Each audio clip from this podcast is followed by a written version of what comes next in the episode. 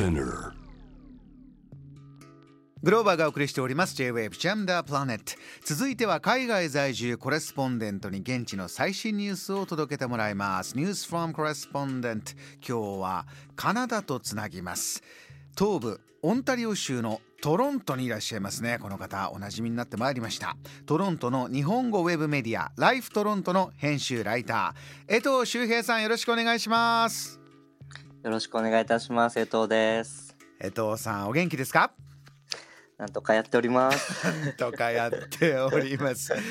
今日本はとまあ東京は梅雨真っ最中真っ只中ですがトロントの6月はどんな季節です？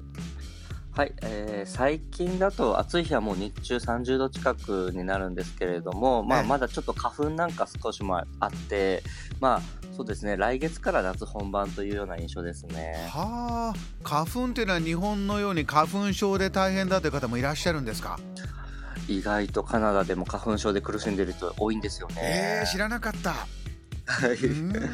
江藤さん大丈夫ですか？僕もあるのであの薬を飲んで外出時は何とかしております。そこでなんとかやっておりますということだったんですね はい、そうです。ではそんな、えートロントから最新ニュースまず一つ目何でしょうか？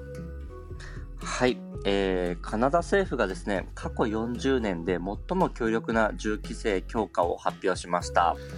こちらはどういった内容ですか？はい、えーカナダ政府はですね5月30日に、えっと拳銃の売買を全国的に凍結する法案を提出しましたう。んで具体的には個人によるあの国外からの拳銃の持ち込みや国内での取引を禁止する内容でして成立すれば今年の秋から実施されてます。はあこれは過去40年で最も強力な銃規制ということで大きく注目されてるんでしょうか？いかがでしょう？そうですね。あの去年9月にカナダは総選挙があったんですけれども、えー今のジャスティン・トルドー首相が掲げた政策の一部でして、まあ、早速踏み込んだ取り組みを始めたなという印象なんですけれども、え。まあ、カナダでは基本的に許可があれば一般人の人もですね銃の所持が認められているんです。ええで国内では現在約110万丁の銃が登録されていると言われていて、えまあ、ただあの銃あの銃所持者のですね大半は、まあ、仕事であったり趣味でのハンティングが目的になっていて、まあ、ご信用はですね全体でも5%ほどと言われています。あのアメリカに比べるとカナダの方が治安はいいんだというような話も聞くことがあるんですがこの銃に関してはいかがですか？それがですね、やっぱり最近はですね、まあもちろんそのアメリカであったり、カナダ国内もですね、銃乱射事件などが増加していまして、まあ銃規制に関しては世論もかなり注目していて、今回の法案提出となりました。今回の法案の内容も含めてカナダ暮らしている皆さん今反応いかがでしょうか？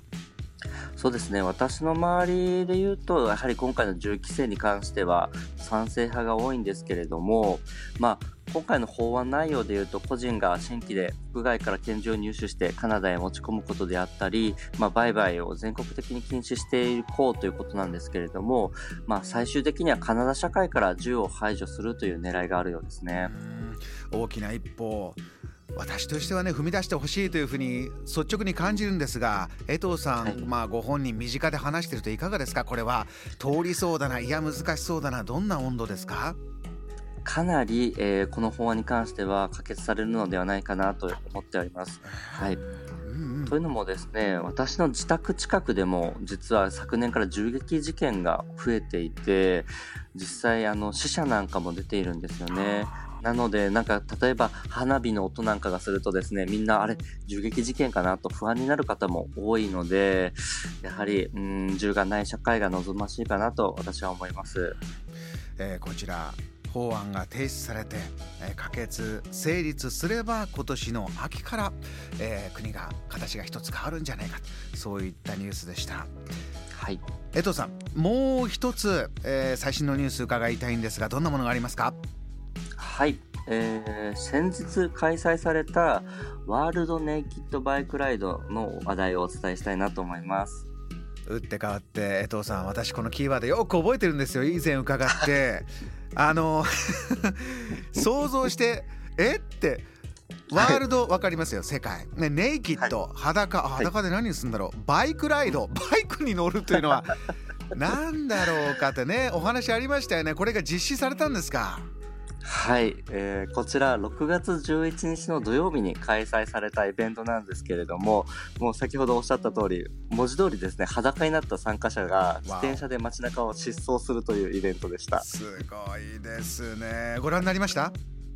はい。で、あのー、私もですね、かなり戸惑ったんですけれども。そうですか。やっぱり彼らの目的というのが、その石油に依存した社会であったり、車社会に対する抗議をベースに、まあ、またですね、路上での自転車の安全性の向上を訴えるイベントだということで、まあ、さらにですね、あの、まあ、すべての方に対してボディフリーダム、つまり身体的な特徴などに縛られない自由さを世の中に訴える世界的なイベントだということで、まあ、なるほどなと思いました。そうすると、思いは一つではないんですね集まってる方は。じゃあ自分はこの体の自由を表現したい、えー、自分は車ではなくてどんどん自転車の社会にできるようにと。いろんな方が集まってるんだ。その通りですねあのー、まあ裸が恥ずかしいという方もいて実は下着や水着などでも参加できるようですああそうなんですかあのワールドということで世界中で開催されているとお話伺いましたが、はい、スタートはこのカナダなんですってね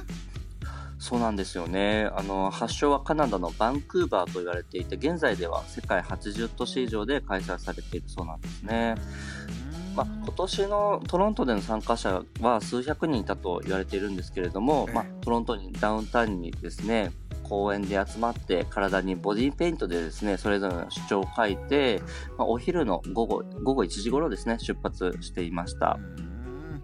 江藤さんもちろん、えー、こういった、えー、見る人が見れば過激なパフォーマンスをして、えー、人の注目を集めてメッセージを伝えようということですから、まあ、前を潜める批判の声もある中なんでしょうが実際の現場の空気というのはいかがでしたか？そうですね。私も見に行ったんですけど、結構皆さん、その、驚かれているというのが正直なところで、えー、まあ、本当にカルチャーショックだなという一言ですね。これは事前に分かってて、うん、あの、おまわりさんが取り締まるということはないんですよね。そうですね一応その抗議活動という名目なので取り締まりはないんですけれども、まあ、あの先ほどあのおっしゃっていたように目的意識などもまちまちなので自転車と言いながらローラーブレードで参加している人だったり、あとプライド月間ということもあってレインボーフラッグを掲げている人なんかもいて、まあ、かなり参加者の意識だったりも様々で、まあ、こう独特の緩い雰囲気感がある自由なイベントだなと感じました。だからこそ世界中に広がってるのかもしれませんね。うん、そうですね。はい。えー、なかなか興味深いワールドネイキッドバイクライドの話題も実際見てきたという江藤さんからお話いただきました。江藤さん、今夜もありがとうございました。はい、ありがとうございます。またよろしくお願いします。よろしくお願いいたします。今夜のこの時間、トロントの日本語ウェブメディア、ライフトロントの編集ライター、江藤修平さんにトロント最新ニュースを伝えていただきました。JAM The Planet